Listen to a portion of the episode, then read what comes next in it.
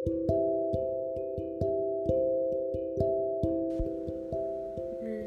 tecnologías son buenas cuando pones atención, porque cuando no pones atención, pues no son interesantes o cuando te interesan. Porque, y también si tienes un buen maestro, porque si no tienes un buen maestro no le vas a entender nunca. Si no lo entiendes nunca, nunca te va a llamar la atención. Hay muchos diferentes tipos de aplicaciones que se basan en tecnología, pero en tecnología como tal están los teléfonos, los laptops, las televisiones, los videojuegos nuevos como las Nintendo y los PlayStations.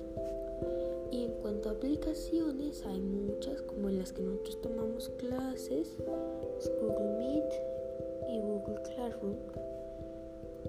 Y esta para crear esto. Entonces, hay muchas variables en las